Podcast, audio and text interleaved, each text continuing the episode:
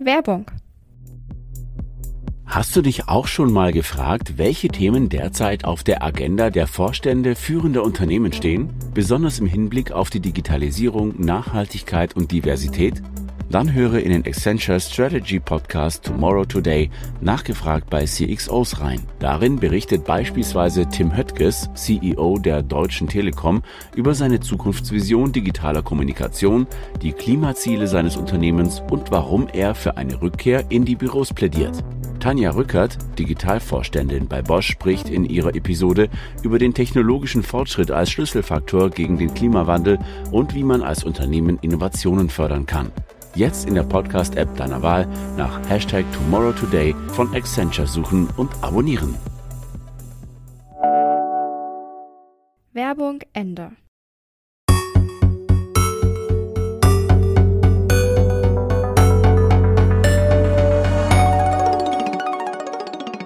Hallo und herzlich willkommen zu einer neuen Folge Tetra N Catch Up. Wir begrüßen euch am Mikrofon Elisabeth Urban und mein Kollege Kasper von Alverden, hallo. Und äh, ja, es gibt diese Woche gar nicht mal so viel zu sagen. Wir nehmen am Valentinstag auf. Richtig. Ähm, ja, fühlt euch in den Arm geschlossen. und äh, damit haken wir dieses Thema ab. Empf empfehlt uns vielleicht einem Liebsten, einer Liebsten. Oh ja, äh, das ist doch, doch eine schöne Idee. Teilt doch eure Podcast-Liebe. Genau, Bitte, ja. Macht das. Oder lasst uns Liebe da in Bewertungen. Auch Genau, eine kleine Sache.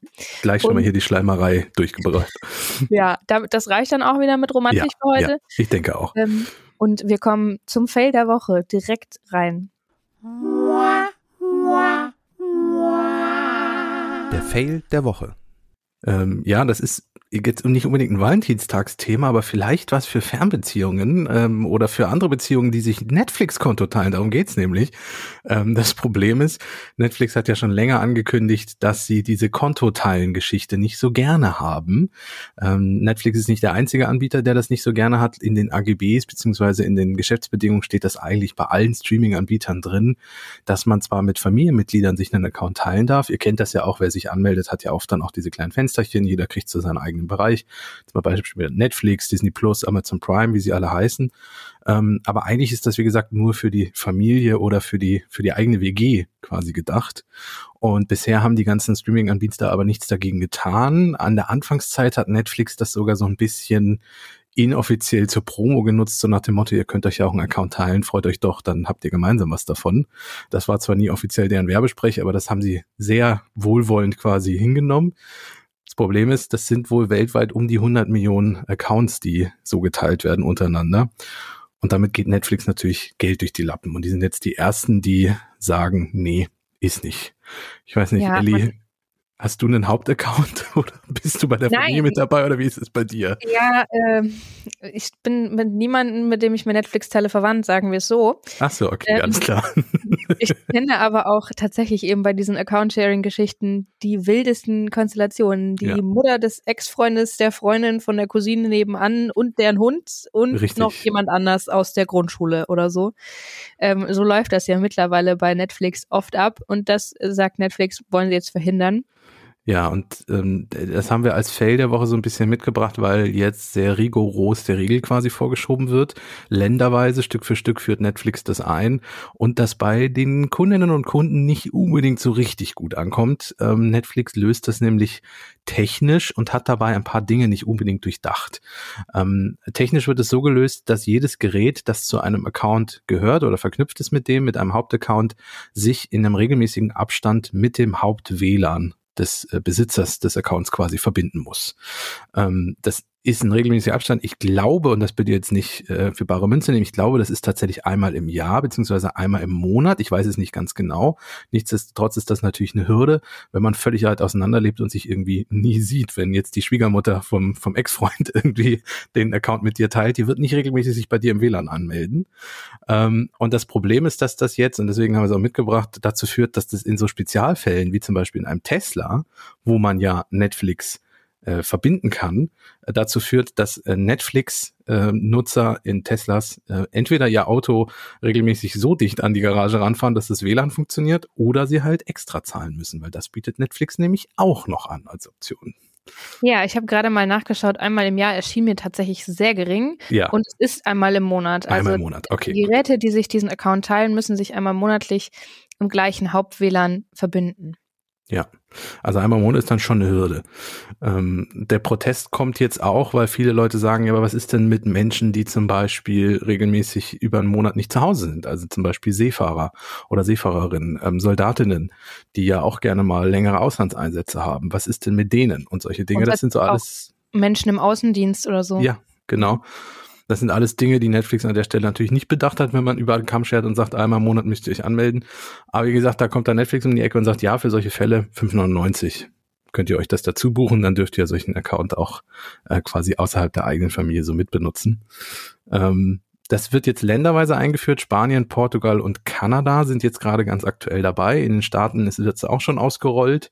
Deutschland ist noch nicht dabei, aber äh, alle Länder sollen 2023 folgen. Also kann es sein, dass ihr demnächst so eine Benachrichtigung bekommt und vielleicht keinen Account mehr habt, den ihr mit anderen teilen könnt. Ja, ich bin mal sehr gespannt, wie sich das auswirken wird auf die Abozahlen bei Netflix. Ähm, ja. Es gibt ja mittlerweile auch schon Umfragen. Würdet ihr ähm, euch einen eigenen Account holen oder eben nicht? Und da ähm, ist das Feedback gemischt, aber es gab eine Umfrage der Analysefirma Jeffries und da hieß es, 62 Prozent ähm, der bisher nicht zahlenden Netflix-Nutzerinnen würden den Streamingdienst nicht mehr nutzen, wenn das nicht mehr gratis geht. Ähm, ja. Und da ist das Problem auch, die würden zur Konkurrenz wechseln. Was Netflix nicht freuen dürfte, weil die eh schon im letzten Jahr immer wieder so ein bisschen Problemchen hatten und eben auch diese Account-Sharing-Unterbindung jetzt eine Maßnahme eigentlich sein soll, um den Streaming-Anbieter wirtschaftlich nach vorne zu bringen. Die Frage ist, ob das nach hinten losgeht oder nicht.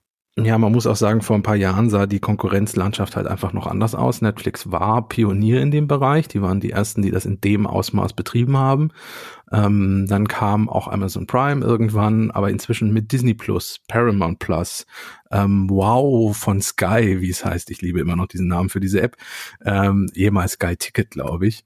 Mhm. Ähm, und wie sie alle heißen. Also inzwischen kann ich ja Apple TV Plus, äh, inzwischen kann ich ja bestimmt 20 Streaming-Anbieter plus die eigenen deutschen. Es gibt ja noch RTL Plus, es gibt von Join noch ein äh, äh, Bezahlabo.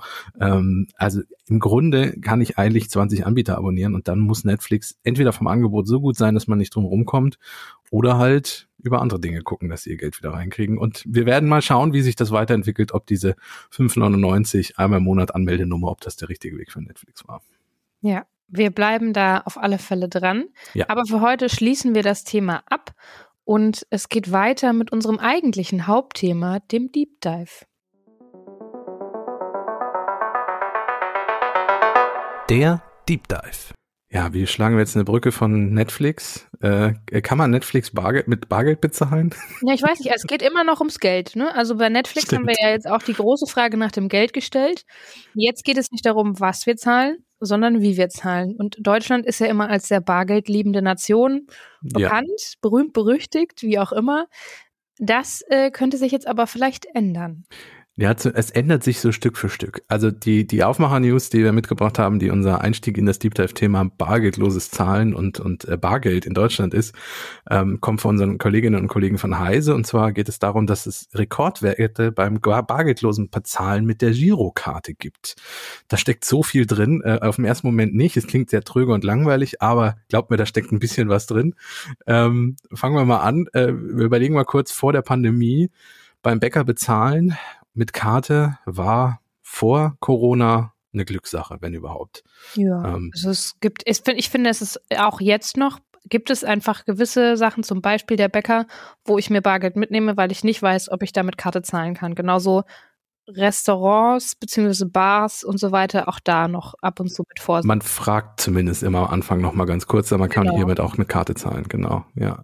Äh, beim Bäcker bei uns um die Ecke vom Büro hat sich das inzwischen geändert durch die Pandemie. Der war davor absoluter Kartenzahlungsverweigerer obwohl wir da regelmäßig als T3N quasi Stammkunden waren. Und äh, jetzt inzwischen hat er durch die Pandemie ein Kartenterminal. Die Anzahl ist äh, sticht einfach gestiegen, weil viele Firmen ähm, und kleinere Unternehmen gesagt haben, okay, Pandemie, Bargeld, Hygiene und so. Lass uns das mal mit dem bezahllosen, äh, Karten, äh, mit dem bargeldlosen Bezahlen ausprobieren. Ähm, und auch auf der anderen Seite, also nicht nur bei den Unternehmen, sondern auch bei den Menschen hat sich das geändert. Und das ist ja auch die News, dass bei der Girokarte die Bezahlungen gestiegen sind. Ähm, und zwar heißt es in dem Artikel, mehr als 6,7 Milliarden Bezahlvorgänge mit der Girocard zählt die Frankfurter Einrichtung Euro-Kartensystem im vergangenen Jahr. Und das waren ganze 13,4 Prozent mehr als im Rekordjahr 2021.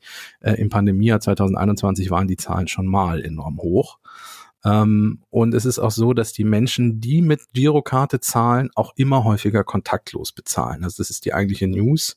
Ähm, kontaktlos heißt Karte auflegen. Das kennt man ja.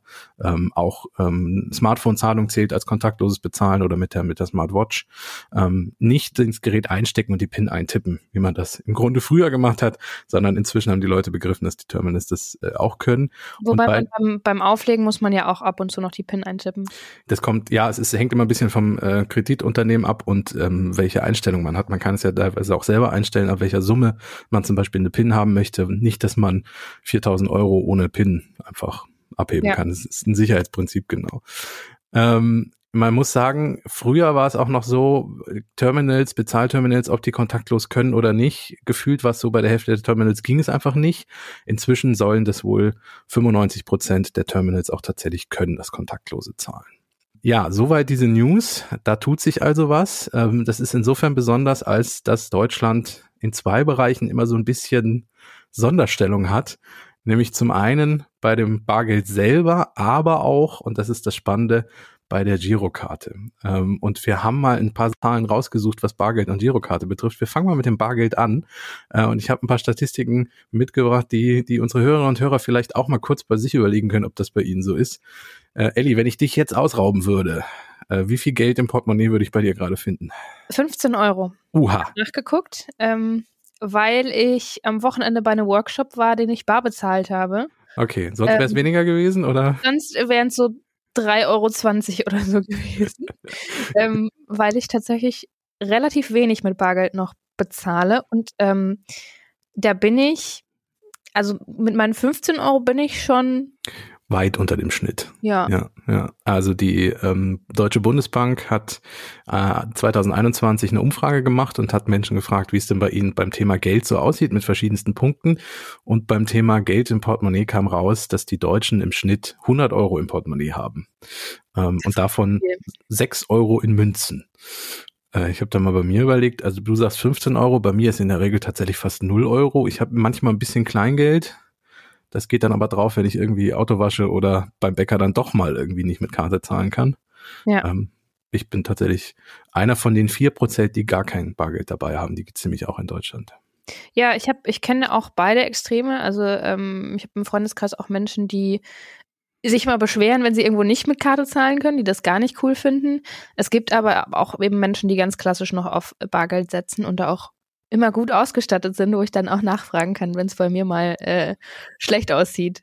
Ja, ähm, die Bundesbank hat dann auch natürlich mal auf das Alter von den befragten Personen geguckt und da ist es tatsächlich so, bei den unter 30-Jährigen sind es im Schnitt 54 Euro, also wir liegen selbst da noch darunter, obwohl wir äh, da eigentlich reingehören. Und die über 65-Jährigen, da sind es 130 Euro. Also je älter eine Person wird im Schnitt, umso mehr Geld hat sie auch dabei. Das hat zum Teil natürlich auch was mit Gehältern zu tun.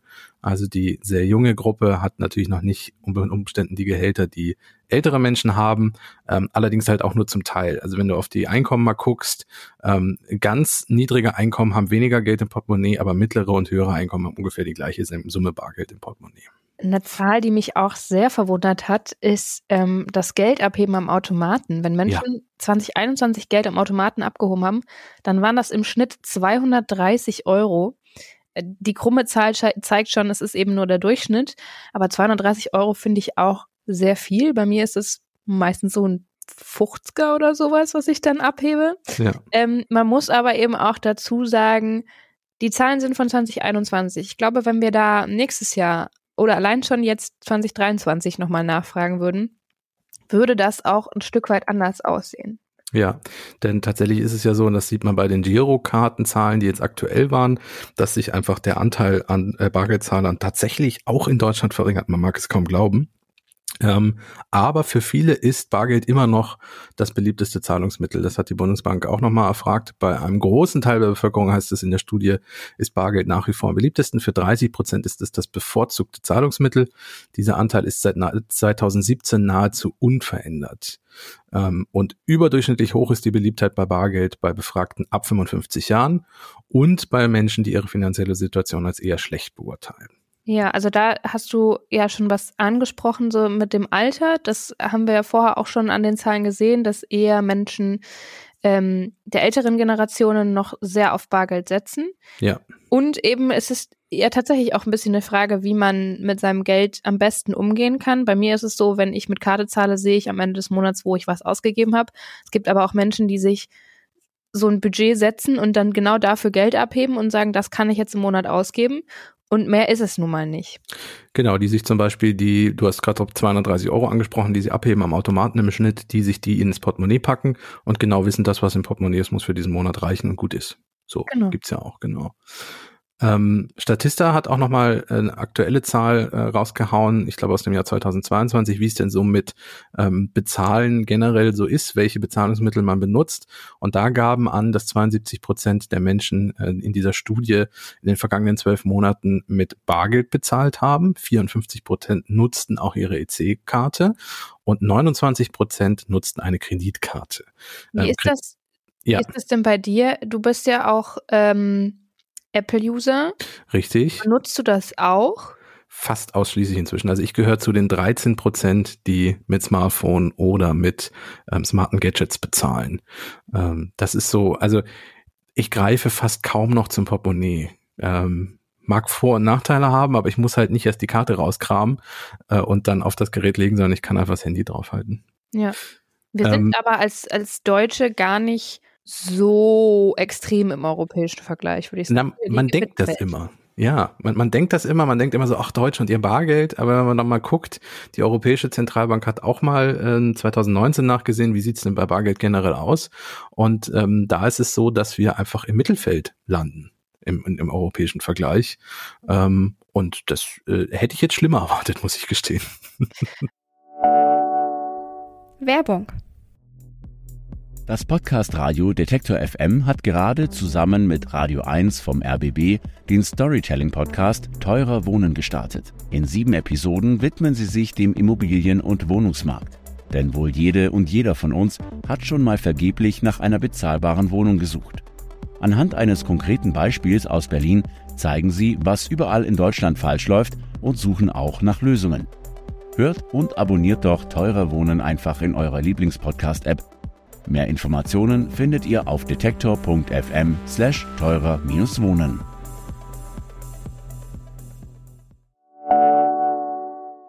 Werbung Ende. Es gibt natürlich auch Untersuchungen, äh, wo es darum geht, warum Menschen mit Bargeld bezahlen. Ähm, und da gibt es ganz verschiedene Antworten. Zum einen, der wichtigste Vorteil ist äh, gegenüber Kartenzahlungen laut diesen Befragten.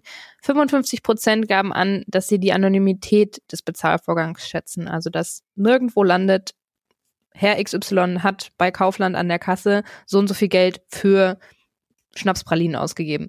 Ja. Ähm, dann fast die Hälfte der Befragten sagt, dass Bargeld einen besseren Ausgabenüberblick gewährleistet. Das haben wir ja auch schon angesprochen, dass genau. man eben einen bestimmten Betrag hat und dann sieht man den kleiner werden. Und 43 Prozent sehen einen wesentlichen Vorteil darin, dass die Bezahlung direkt erledigt und später keine weitere Prüfung notwendig ist. Stimmt, das ist ja bei Kartenzahlung durchaus mal, auch mir passiert es immer mal wieder, dass die Bezeichnung desjenigen, der abbucht, kryptisch ist. Da steht dann nicht Tankstelle so und so, sondern dann steht da irgendwie Payment da da da da. Und dann weiß man wieder nicht, wer hat denn da jetzt abgebucht, was soll denn das? Bis man dann anhand der Summe bemerkt, ah, das war das Tanken von vor drei Tagen. Hm, so, das stimmt ja. natürlich. Mit Bargeld ist das in dem Sinne erstmal abgehakt und erledigt, weil die Person hat ihr Geld und gut ist. Ja, ja wo sich tatsächlich sehr viel seit 2017 getan hat, ähm, ist das Online-Banking. Richtig. 2017 äh, waren es nur 58 Prozent ähm, der Menschen in Deutschland, die Online-Banking genutzt haben. Das hat sich drastisch verändert. 2021 waren es schon 75 Prozent der Menschen. Ja, also es wird auch immer digitaler. Ähm, 58 Prozent, ähm, wie hast du ja gerade gesagt, und die Menschen, die das nutzen, nutzen das hauptsächlich über den Webbrowser. Die App ist an zweiter Stelle, die gibt's ja auch noch von vielen Banken, aber so der klassische Weg über die Webseite der Bank ist immer noch der beliebteste in Deutschland.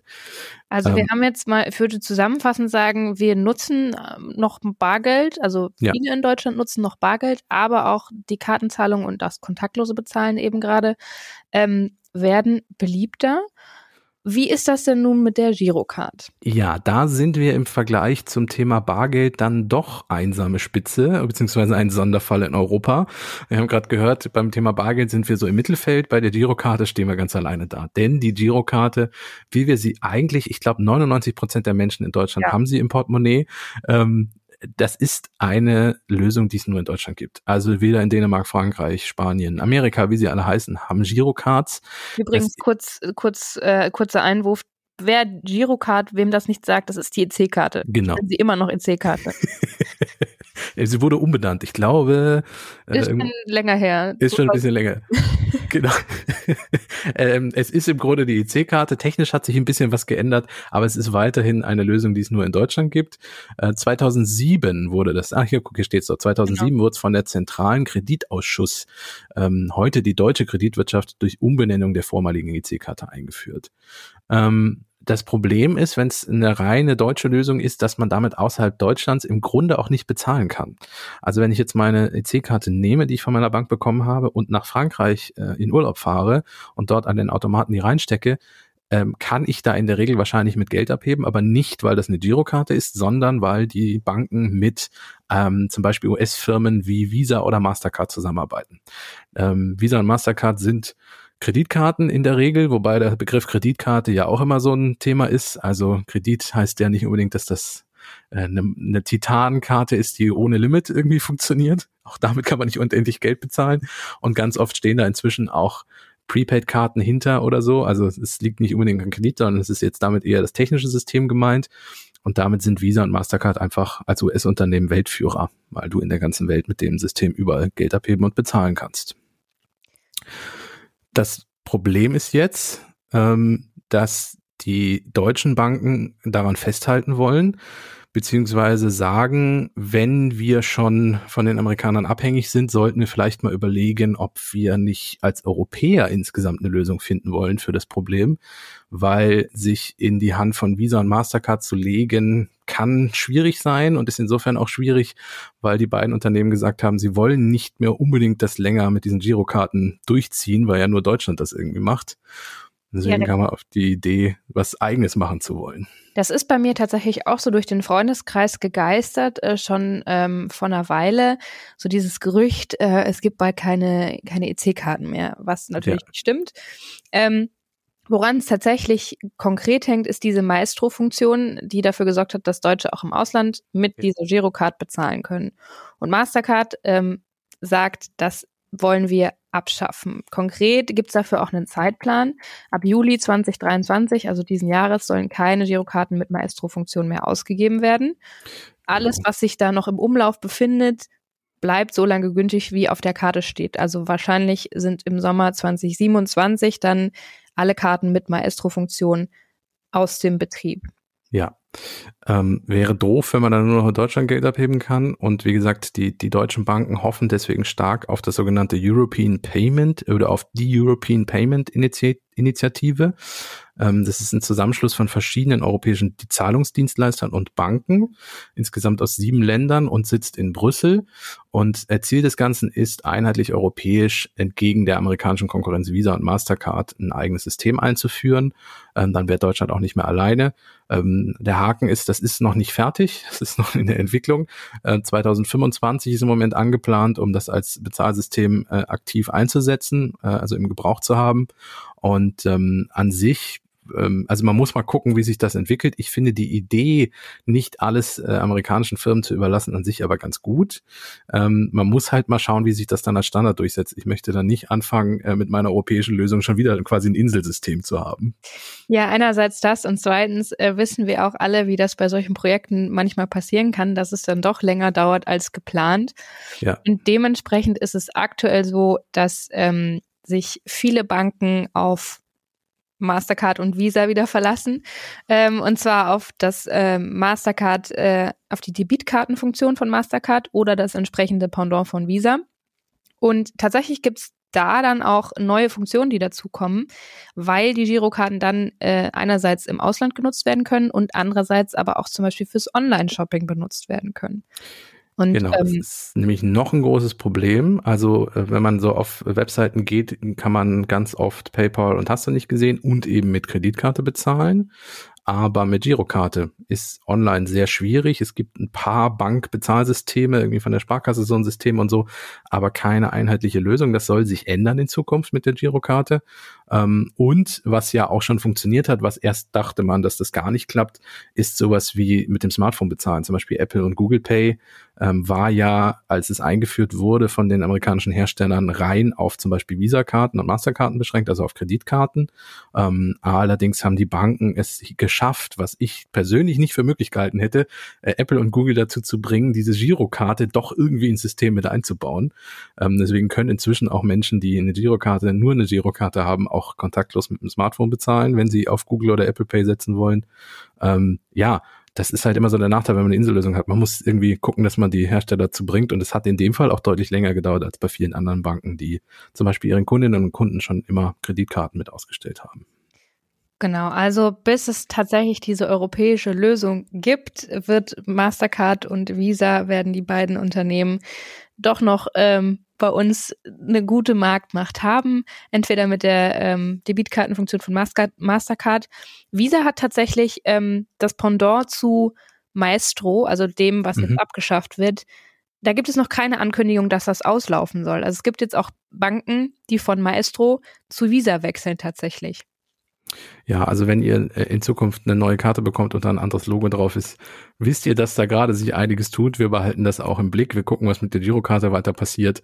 Ich persönlich ähm, habe das Thema Girokarte im Grunde erledigt, weil ich bin bei einer Direktbank, die eh eine Kreditkarte mitliefert und eine Girokarte. Mit der Kreditkarte kann ich in ganz Deutschland kostenlos Geld abheben, mit der Girokarte eben nicht. Die nutze ich, also ich nutze die fast nie.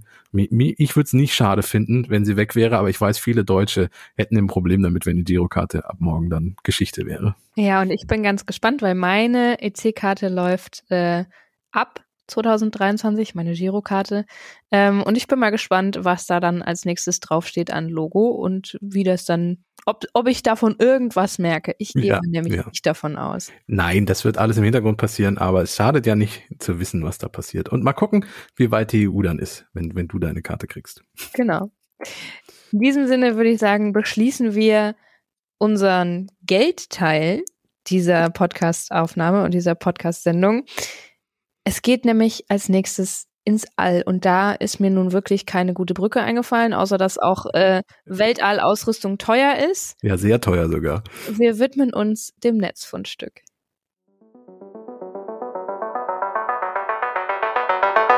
Das Netzfundstück. Ja, jetzt ist die Frage, ob du einen Raumanzug mit einer Girokarte bezahlen kannst. Vermutlich fast nicht. Ich glaube nicht, aber die ESA wird das auch nicht nötig haben. Nein. Und um die geht es nämlich jetzt, um die Europäische Raumfahrtbehörde ESA. Und die sucht nach einem neuen Design für Raumanzüge. Die Frage, die sie stellen, ist, wie könnten wir einen Weltraumspaziergang visuell so gestalten, dass er sofort als europäisch erkennbar ist? Also wie können wir Astronautinnen und Astronauten so einkleiden, dass klar ist, das sind europäische Astronautinnen und Astronauten. Also vom Branding her, ganz klar. Genau. Und dafür gibt es jetzt einen Designwettbewerb, bei dem man einfach seine Vorschläge einreichen kann. Der läuft noch bis zum 28. Februar. Und ähm, die Designer und Designerinnen der fünf besten Entwürfe werden dann ins Raumfahrtzentrum der ESA eingeladen. Tatsächlich, grundsätzlich gilt, die Anzugdesigns müssen nicht komplett technisch korrekt und akribisch ausgearbeitet sein. Es geht eben ums visuelle Design. Aber es muss natürlich schon, äh, bestimmte Elemente müssen schon eingeplant sein. Also zum Beispiel ein Rucksack, ein Visier und ähm, der Anzug muss auch so ein klassischer, sperriger Druckanzug sein. Man kann jetzt hier nicht so ein Bodysuit äh, ganz eng planen. Das funktioniert nicht. Ähm, Link kommt in die Show Notes. Äh, ja. Da könnt ihr, könnt ihr teilnehmen, wenn ihr eine Idee habt. Ähm, und das ist ja auch nicht so, dass euer Entwurf dann leider nicht so, dass der wahrscheinlich dann der nächste europäische Raumanzug wird, ähm, weil das Thema Raumanzug ist eh ein sehr großes und schwieriges. Wir wollen ja nicht zu sehr ins Detail gehen, aber die Amerikaner zum Beispiel haben große Probleme mit ihren Raumanzügen. Die stammen nämlich im Grunde technisch noch aus der Anfangszeit der Raumfahrt und die, die sie haben, zum Beispiel für Weltraumspaziergänge, sind so wenige inzwischen geworden, weil die Ersatzteile auch rar sind, dass es teilweise äh, keine Außenspaziergänge geben kann, weil nicht genügend Anzüge da sind. Und die sind auch händeringend dabei, äh, neue zu entwickeln und neue zu suchen. Spätestens für die Mondlandungen brauchen wir ja dann auch passende Anzüge. Na, wenn das jetzt keine Überleitung war. Ja, ich wollte eigentlich noch dazu sagen, dass also, man trotzdem, auch wenn es vielleicht in weiter, weiter, weiter, weiter, weiter Zukunft liegt, dass trotzdem von irgendeinem Designer oder einer Designerin der Entwurf dann durchs All schweben darf. Wie cool ist das denn bitte? Ja, ja. Aber wie du hast es schon angesprochen, hast du das Stichwort auf den Mond gegeben. Und genau da begeben wir uns jetzt noch hin in unserer guten Nachricht.